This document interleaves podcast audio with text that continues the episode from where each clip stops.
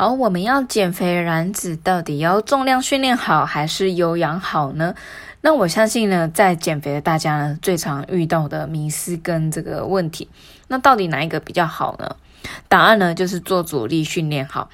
而我们在做阻力训练的时候呢，让肌肉可以感受到肌肉的身体活动，然后透过这样子的方式来达到锻炼肌肉的效果，来提高代谢，然后帮助脂肪的燃烧。让我们呢都知道，肌肉燃烧的热量是脂肪的七到十倍，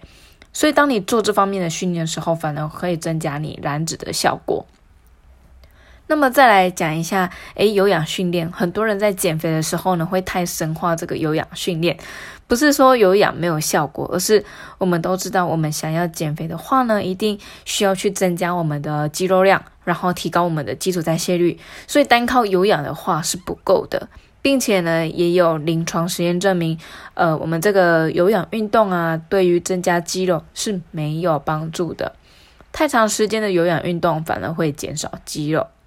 所以我听过有利用有氧瘦了十公斤、二十公斤的人，但是呢，他到了最后只要恢复他的饮食，然后有氧训练减少做，或者是甚至停下来之后，反而呢会变得比平常还要来得再胖。所以，如果为了长时间的健康跟体态来看的话，我个人的建议呢，就是大家可以多尝试这个阻力训练。如果要加上有氧的话呢，可以用二比一的这个比例，两次阻力，然后搭配一次的有氧训练，按照这样的比例呢来做训练，相信呢你的体态跟体格一定会越来越好。因为呢，你见过你的肌肉，并且呢有效的训练。好，那这是呢今天跟这个爱运动的你分享，希望你减肥成功喽。